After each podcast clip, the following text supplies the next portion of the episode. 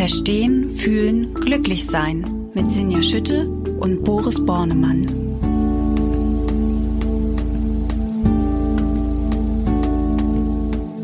Hallo und herzlich willkommen bei Verstehen, Fühlen, Glücklich sein, dem Achtsamkeitspodcast. Heute mit einer ganz besonderen Folge. Wir wollen uns nämlich über Gedichte unterhalten. Und das bedeutet, dass es hier, wo es ja sonst immer sehr wissenschaftlich zugeht und mit Gefühl, heute, glaube ich, mehr das Gefühl im Spiel ist, wenn wir uns unterhalten. Wir, das sind Dr. Boris Bornebahn, Psychologe und der Kopf und die Stimme hinter der Achtsamkeits-App Balloon. Hi Boris. Hi Sinja und Sinja Schütte sitzt mit mir hier und sie ist die Chefredakteurin der Achtsamkeitszeitschrift Flow. Ja, und wie ich gerade schon gesagt habe, Boris hat vorgeschlagen, dass wir mal über Gedichte sprechen und ähm, ich finde das ganz klasse. Ich liebe Gedichte und habe ich gesagt, ja, lass mal machen und ja, Boris, warum warum reden wir über Gedichte heute?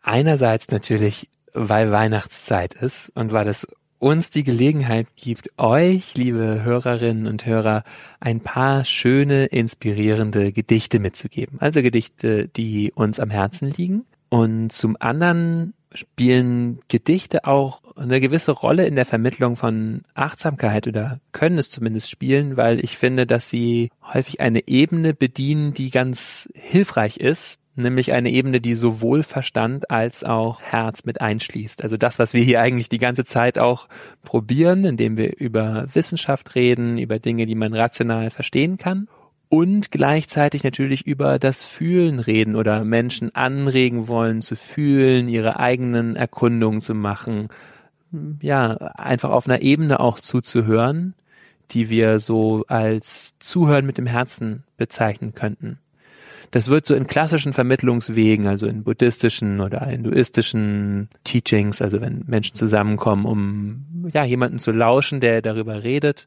häufig auch so gesagt vorher, hör nicht nur mit dem Verstand zu, sondern setz dich rein und lass das auf dich wirken, lass das in dir klingen. Und da haben Gedichte oder auch Musik häufig nochmal eine andere Kraft oder auch vielleicht bildende Kunst, uns auf so einer Ebene zu berühren, die irgendwie alle unsere Kapazitäten mit einschließt, das Denken, das Fühlen und uns sozusagen auf allen diesen Ebenen ergreift. Und das ist das, was wir mit den Gedichten hier so ein bisschen versuchen wollen. Das ist natürlich total naheliegend. Das kann man, glaube ich, sehr gut nachvollziehen, weil jeder von uns hat schon mal miterlebt, dass ein Musik ergreift, dass ein, ein Gedicht ergreift, dass ein, ja, nicht zuletzt die, die vielen Quotes, also diese, die Zitate, die gerade ja auf Instagram überall unterwegs sind, einen ergreifen und einen irgendwie ja, berühren und irgendwas bewegen. Du hast auch ein paar schöne Gedichte mitgebracht. Vielleicht fangen wir gleich mal damit an, dass du eins deiner Gedichte vorliest in diesem Moment, oder? Ja, sehr gerne. Also, ich habe eine Stelle mitgenommen. Ich muss gleich vorweg sagen, keins dieser Gedichte wird sich reimen. Aber ja, es sind drei Stellen, die mich sehr bewegen oder inspirieren. Und das erste ist eine Textstelle von Franz Kafka, dem man ja vielleicht nicht unbedingt zutrauen würde, ähm, etwas Achtsamkeitsrelevantes zu sagen, aber das hat er, und zwar folgendes. Du brauchst dein Zimmer nicht zu verlassen. Bleib einfach an deinem Tisch sitzen und horche. Du brauchst nicht einmal zu horchen. Warte einfach. Du brauchst nicht einmal zu warten. Werde einfach still und die Welt wird sich offenbaren, um demaskiert zu werden. Sie hat gar keine andere Wahl. Sie wird sich in Ekstase vor deinen Füßen wälzen. Ist ja sehr schön. Sehe ich sofort vor mir. Das Universum, wie, wie es sich wälzt. Vor mir wälzt. Warum hast du das ausgewählt? Ich finde es eine sehr schöne Beschreibung von Meditation, also von einer wirklich sehr offenen Form von Meditation, sehr zen-artig, was er hier beschreibt.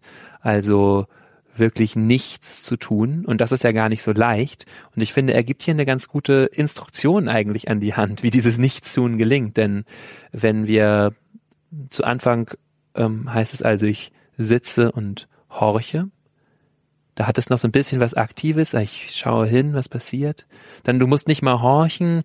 Ähm, warte einfach. Aber auch warten hat noch so ein Element von ich erwarte etwas, ist irgendwas so. und dann geht's, werde einfach still. Und ich finde, es beschreibt ganz gut diesen Vorgang von, wir setzen uns hin und versuchen immer weniger zu tun.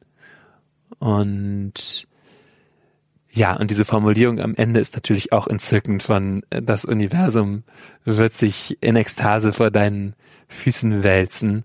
Und ja, durchaus eine Erfahrung, die ich teilen kann aus Meditation, wenn wir wirklich so, so still werden und einfach das Wunder des Lebens sich entfalten lassen, rollt das, wälzt das sozusagen über uns hinweg, durch uns hindurch und vor unseren Füßen und überall und diese, diese Ekstase, die damit einhergeht, ist da eben auch eingefangen. Also ich finde es wirklich sehr schön, um quasi so eine Art Zen-Meditation zu beschreiben.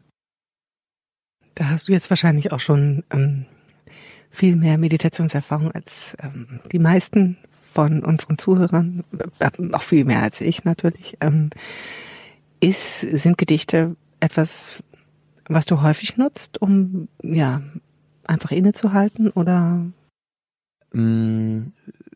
Für mich persönlich nicht systematisch und in Kursen gelegentlich auch weniger als ich es sollte vielleicht. Also ähm, ich merke das immer mehr, wie schön das ist, so gelegentlich einen Moment zu haben, einfach ein Gedicht vorzulesen, weil es so, ja, es einfach kann sehr, sehr inspirierend sein und nochmal klar machen, dass es eben um diese Ebene gibt von, geht von aus dem Herzen zuhören. Ja. Ich glaube ja, dass viele, ähm, wenn sie Gedichte hören, natürlich an, an Schulzeiten sich erinnert fühlen, ähm, wo man Gedichte lernen musste und häufig vielleicht auch Gedichte, die man blöd fand oder die man nicht verstand oder die vielleicht sich reimen mussten, irgendwie jampen und was man da alles lernen musste.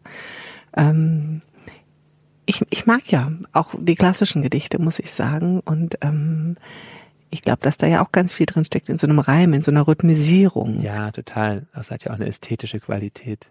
Leitest du vielleicht schon über gerade zu einem Gedicht, was du parat hast? Äh, überhaupt nicht. Nein, Nein ich wollte mit dir eigentlich gerade erstmal über Rhythmus ja, reden. Mh. Hm. Über die Rhythmisierung von Sprache, ja. die ja auch ganz stark in, ähm, in Meditationen, in Mantren drin mhm. steckt. Mhm. Ähm, kannst du gibt's da vielleicht sogar, ich weiß, wir wollten heute eigentlich gar nicht so wissenschaftlich sein, aber bestimmt gibt's doch ähm, ja. einen Grund, warum wir so gerne Rhythmisierung mögen, warum unser Hirn es gerne ja. rhythmisch mag und so eine Erwartbarkeit, oder? Genau. Also äh, gibt es verschiedene Gründe, äh, warum das schön ist. Erstmal ist der ganze Körper ja zusammengesetzt aus Rhythmen, also ganz viele Dinge verlaufen rhythmisch, der Herzschlag hat eine gewisse Rhythmik, unser Atem fließt rhythmisch ein. Es gibt in den Barorezeptoren, also den Rezeptoren, die den Gefäßdruck messen, auch nochmal einzelne Rhythmen. Es gibt Tag-Nacht-Rhythmen. Ganz viele Dinge im Körper haben so Rhythmen einfach. Deswegen mögen wir das auch gerne, wenn der Körper eben so in diese Schwingungen versetzt wird, durch die wir durch Musik und eben auch durch Sprache kommen können. Und von der ästhetischen Seite wissen wir auch aus der Forschung, dass wir eben ja so einen gewissen Sweet Spot zwischen völlig klar erwartbar und ungewiss schätzen. Also das erzeugt so ein kleines Kitzeln in den Synapsen, ja, dieses, da ist ein Teil, der ist von mir schon vorauseilend und weiß schon, in dieser Form wird es kommen und ich, ich wippe schon fast mit dem, mit dem Körper mit.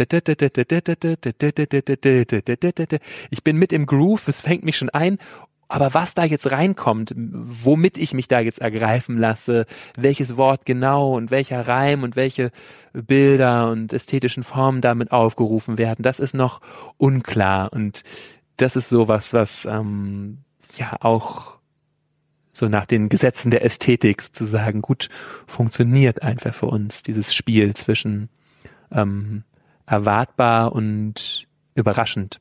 Fand ich aber auch spannend, dass du sagst, im Prinzip ist es natürlich auch ein Widerhall dessen, was der Körper sowieso macht, dass er ja. nämlich eben diese kleinen Rhythmen überall versucht einzuführen Und deswegen ist man auch so fasziniert. Die Gedichte, die ich mitgebracht habe, du hattest, äh, als du sagtest, wir reden über Gedichte, fielen mir ganz viele Gedichte ein, die so ganz klassische Gedichte, die ich immer noch liebe und wo ich feststelle, dass sogar Kinder sie sehr früh anfangen, einfach toll zu finden. Vom Hexenmeister ja. ähm, bis zu Herr Ribbeck, zu Ribbeck mm. im Haveland, ein Birnbaum in seinem Garten stand und sowas ja, und ich, ich mochte immer die Ästhetik der Sprache und ich mag mich gerne in dieser Sprache verlieren ja. und mir das äh, von tollen Stimmen auch vorlesen lassen. Es gibt eine wunderbare CD, äh, CD damals noch, also heute ist es natürlich ein Fall, aber damals kann ich mich noch erinnern, als ich anfing, Gedichte zu lesen, die 100 Lieblingsgedichte der Deutschen. Und da sind diese ganzen großen Gedichte dabei. Das hat mich sehr fasziniert.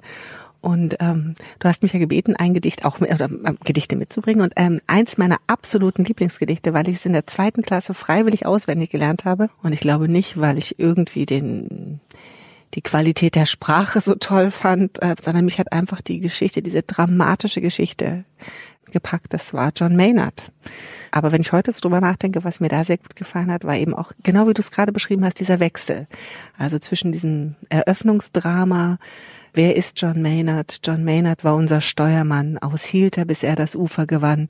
Er hat uns gerettet, er trägt die Krone, er starb für uns, unsere Liebe sein Lohn. Und dann geht das Gedicht erst los und ähm, mit den schönen Zeilen. Die Schwalbe fliegt über den Eriesee, Gischt schäumt um den Bug wie Flocken von Schnee. Von Detroit fliegt sie nach Buffalo, die Herzen aber sind frei und froh.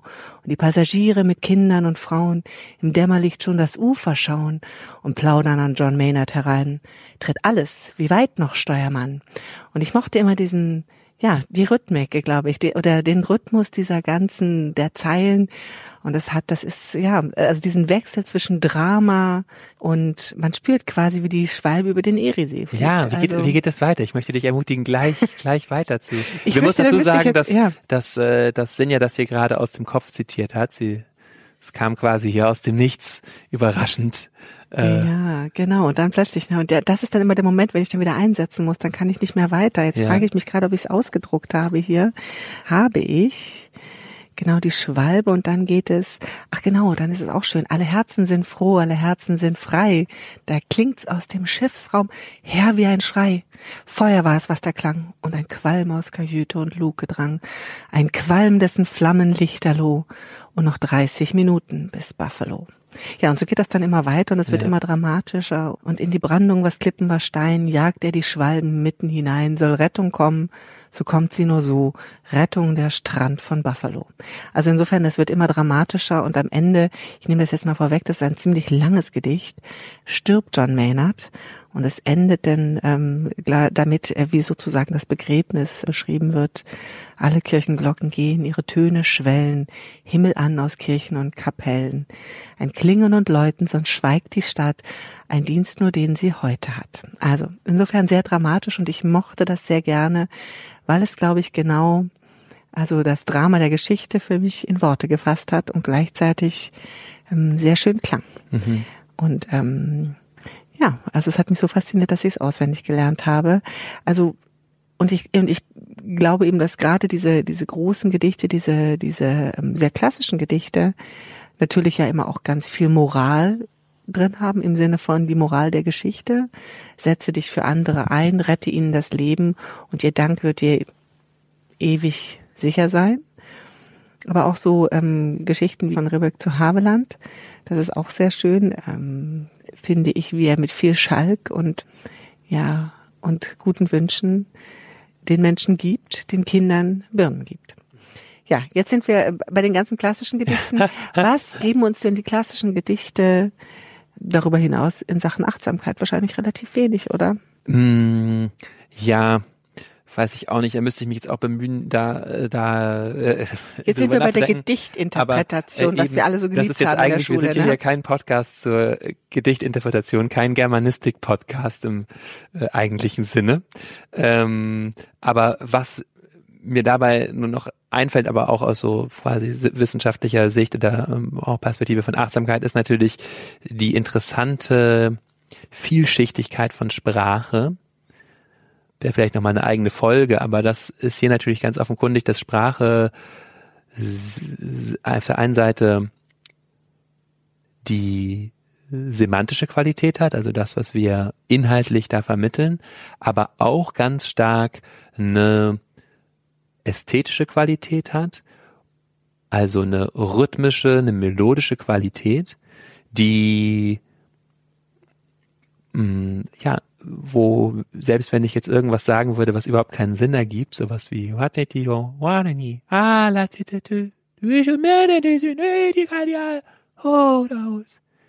ja, da hören wir trotzdem Öffnungen und Schließungen, Kontraktionen, Fragen, Klagen, all das hören wir da raus. Und ja, das ist, finde ich auch faszinierend. Also eine, eine Dimension, auf die wir eben achten können im Sinne von Achtsamkeit. Nicht nur, was sage ich, was kommt darüber, sondern wie sage ich es, wie ist der, das Gefühl damit? Ich habe manchmal das Gefühl, sowohl gesetzte Sprache kann auch wie eine Massage von innen sein. Ja, und vor allem natürlich, was du jetzt ja gerade sagst, es geht nicht nur um das gesprochene Wort, sondern es geht auch um den Tonfall. Ja. Und das ist natürlich auch was, was sehr wichtig ist, auch in der Achtsamkeit, dass wir uns natürlich dessen sehr bewusst sind, wie Sprache wirkt. Ja. Was Sprache mit mir macht, was Sprache aber auch mit den anderen macht wie ich mich selber höre und wie der andere mich hört. Ja.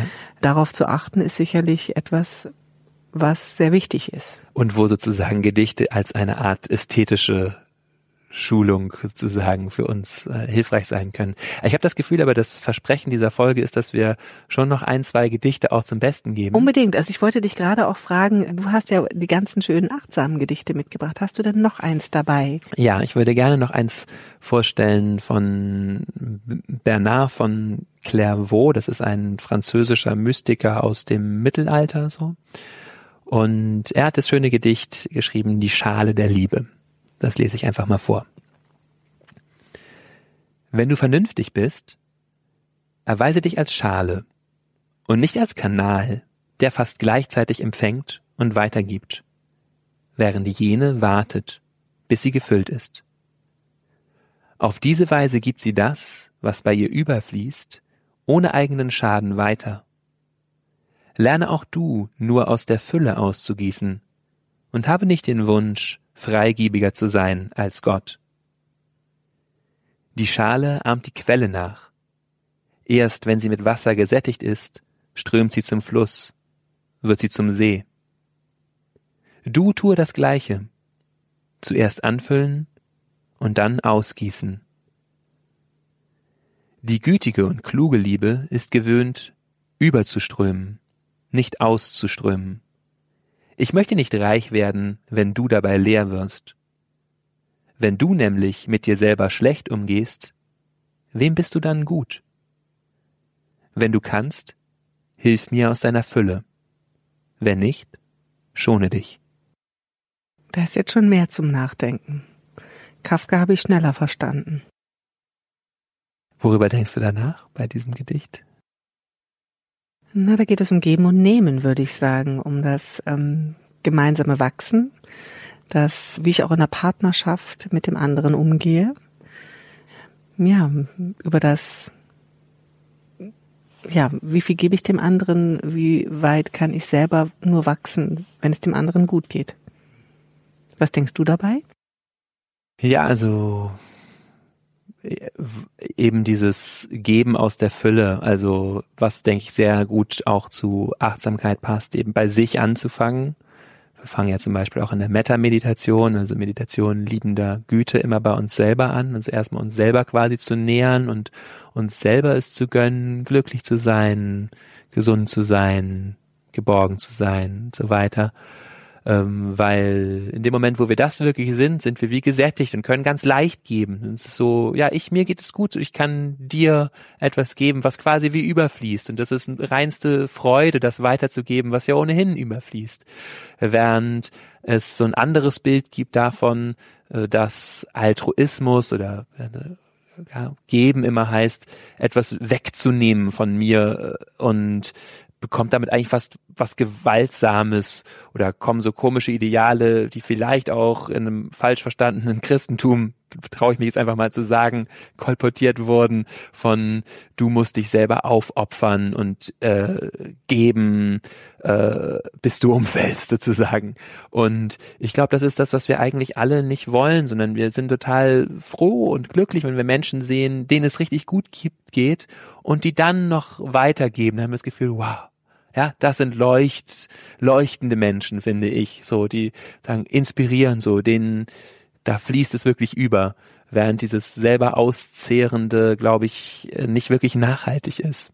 Also ich bin da ganz bei dir und habe das Gefühl, dass, ja, da gibt's ja auch Studien darüber, dass ähm, gerade Menschen, die sich ähm, einbringen, die sich ehrenamtlich betätigen, die eben geben, etwas für andere tun, glücklicher sind als Menschen, die das nicht tun. Also dass ein Ehrenamt auch gesünder macht und sowas. Ja. Das kann man ja auch wirklich ähm, nachweisen. Übrigens ja auch, dass Schenken äh, fast schöner ist als beschenkt werden. Mhm. Gibt's auch Studien zu. Also ich glaube, das geht schon so in diese Richtung ja auch, was dann auch wieder sehr achtsam ist. Und auch, äh, ich glaube, speziell dieses Gedicht ist vielleicht was, was Pflegekräfte oder Menschen, die viel so im sozialen Bereich arbeiten, als so ein Leitgedanke dienen könnte, weil ähm, es da ja eben sehr stark darum geht, auch sich selber diese Fürsorge und Liebe zu geben, eben als Schale erstmal voll zu fließen, um dann überzufließen, was ähm, schützend sein kann vor dem, was häufig auch als äh, Empathy Fatigue oder so hm, ja, empathisches Ausbrennen bezeichnet wird, dass ich so sehr beim anderen bin, dass ich selber irgendwann ausbrenne und dann leer bin und dann falle ich auch raus sozusagen. Das ist das, was ich eben meine. Es ist nicht nachhaltig, wenn wir immer versuchen, wie ein Kanal, wie es hier in dem Gedicht heißt, quasi gleichzeitig zu empfangen und zu geben, sondern nur dann, wenn wir uns auch selber nähren und an einen Platz kommen, von dem aus wir sicher, geborgen äh, aus dem Vollen schöpfen können sind wir bei dem schönen Punkt der Selbstfürsorge, die genau. ja auch sehr wichtig ist in der Achtsamkeitslehre. Genau. Ne? genau. Ja, ein mittelalterliches Gedicht. Ich habe gedacht, ich bringe da noch mal was ganz anderes mit und habe nach den ganz klassischen Gedichten jetzt noch mal ein Gedicht mitgebracht, was so gerade ganz neu ist, weil das, was wir entdecken oder was ich beobachte gerade, ist eben auch, dass auf Instagram in den sozialen Medien das Thema Gedichte wieder wichtiger wird. Und zwar eine ganz neue Form von Gedicht, gar nicht unbedingt gereimt, ähm, sondern wirklich einfach als Ausdruck von einer Stimmungslage, häufig auch als Verarbeitung von einer persönlichen Situation. Und da habe ich ein Gedicht mitgebracht von Ruby Kaur oder Kaur, wie auch immer, ist eine Kanadierin, die aus einer eigenen Situation heraus sozusagen ähm, angefangen hat, Gedichte zu schreiben und auf Instagram zu veröffentlichen und aus einem ganz persönlichen Kanal immer mehr Follower bekam und ähm, wirklich sozusagen eine Berühmtheit jetzt ist und schon zwei Gedichtbände gedruckt hat sogar und in Millionenauflagen veröffentlicht hat. Ähm, das würde ich jetzt gerne nochmal vorlesen. Darf ich das tun? Sehr gern. Ja, super. Und zwar schreibt sie, lass es los, lass es ziehen, lass es geschehen. Nichts auf dieser Welt war dir versprochen oder gehörte je dir. Das Einzige, was du besitzt, bist du selbst. Ja, sehr schön. Und das Ganze ist dann in der, sag ich mal, modernen sozialen Medienwelt natürlich auch immer noch schön illustriert und schön dargestellt mhm.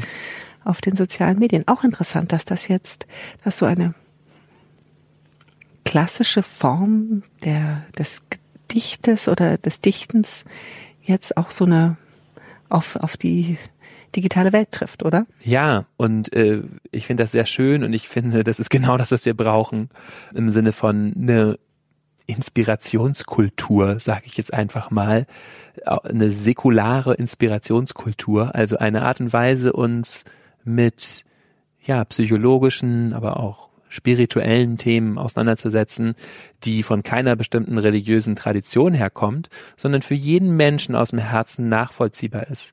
Und ich glaube, da können Gedichte eine ganze Menge beitragen, weil dieser Text zum Beispiel, den du gerade vorgelesen hast, der ist ja sehr einfach und benutzt überhaupt keine religiöse Sprache, aber spricht trotzdem etwas sehr, sehr Tiefes an. Und was ich jetzt natürlich besonders schön daran finde, ist, dass es eben zum Schluss auf diesen Satz äh, zuläuft, wenn das Einzige, was du je besessen hast, bist du selbst. weil ähm, ja, da geht's natürlich tief runter. Ne? Da kommen wir wieder in in meine Lieblingsthemen, so, ne, wer bin ich, was bin ich? Ähm, und ähm, ja, das zu erfahren, so irgendwie, was ist, ja, wer und wer ist das? Was ist das, was ich da immer besessen habe? Dieses Bewusstsein, diese Liebe, die ich vielleicht immer mit mir geführt habe oder worauf verweist das, dass das das einzige, was ich eh jemals besessen habe. Und insofern, ja, finde ich das sehr schön und finde ich das eine total schöne und begrüßenswerte Entwicklung, dass sich sowas mehr verbreitet. Genau, also das ist auf jeden Fall was, wunderbarer Satz, mit dem man auch meditieren könnte. Mhm. Ne? Genau, den man sich mal genauer angucken könnte. Aber ich habe gedacht, ähm, wir könnten vielleicht dann, es ist nämlich jetzt schon langsam so, dass wir Ja, ich finde es auch total äh, gut eigentlich mit mit so einem modernen äh, Gedicht abzuschließen. Das ist ich das dir jetzt eigentlich verweist noch in die sagen. Zukunft. Ja? Willst du nicht noch ein schönes letztes Gedicht Ach. einfach hier vorlesen? Das lassen wir dann auch einfach schlicht so stehen. Ja, da es ja Folge Gedichte heißt, mache ich das gern. Es ist ein Text von Rilke aus einem Brief an einen Freund. Ich glaube, ich habe ihn schon mal vorgelesen, vielleicht ich bin mir nicht sicher, in, vielleicht in der Folge Forschergeist oder so.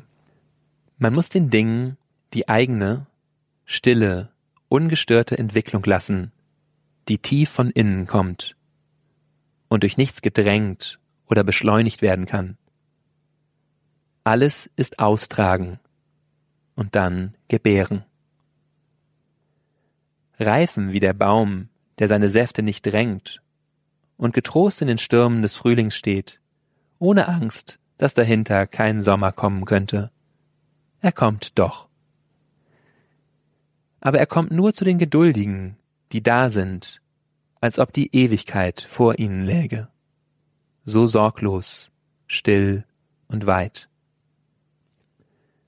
Man muss Geduld haben mit dem Ungelösten im Herzen und versuchen, die Fragen selber lieb zu haben, wie verschlossene Stuben, und wie Bücher, die in einer sehr fremden Sprache geschrieben sind.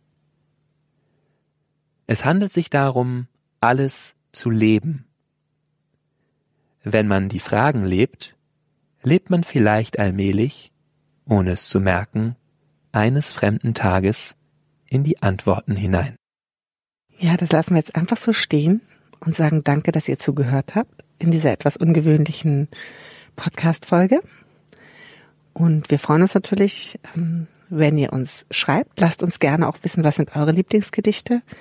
Mögt ihr Gedichte, mögt ihr sie nicht? Ihr könnt uns mailen unter der Adresse podcast at balloonapp.de. Und wir freuen uns natürlich auch, wenn ihr uns bewertet in der Podcast-App von Apple. Da dürft ihr uns gerne ein paar Sterne geben, wenn ihr möchtet, dass uns viele Menschen hören und auch weiter in den Genuss dieser Gedanken hier kommen. Ja, vielen Dank fürs Zuhören und ähm, wir hören uns hoffentlich nächste Woche wieder. Erstmal Tschüss und bis bald. Bis bald. Tschüss. Das war Verstehen, Fühlen, Glücklich Sein, der Achtsamkeitspodcast.